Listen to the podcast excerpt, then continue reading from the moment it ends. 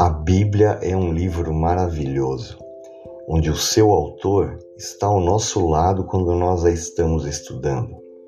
Mas muitas pessoas não conseguem entendê-la.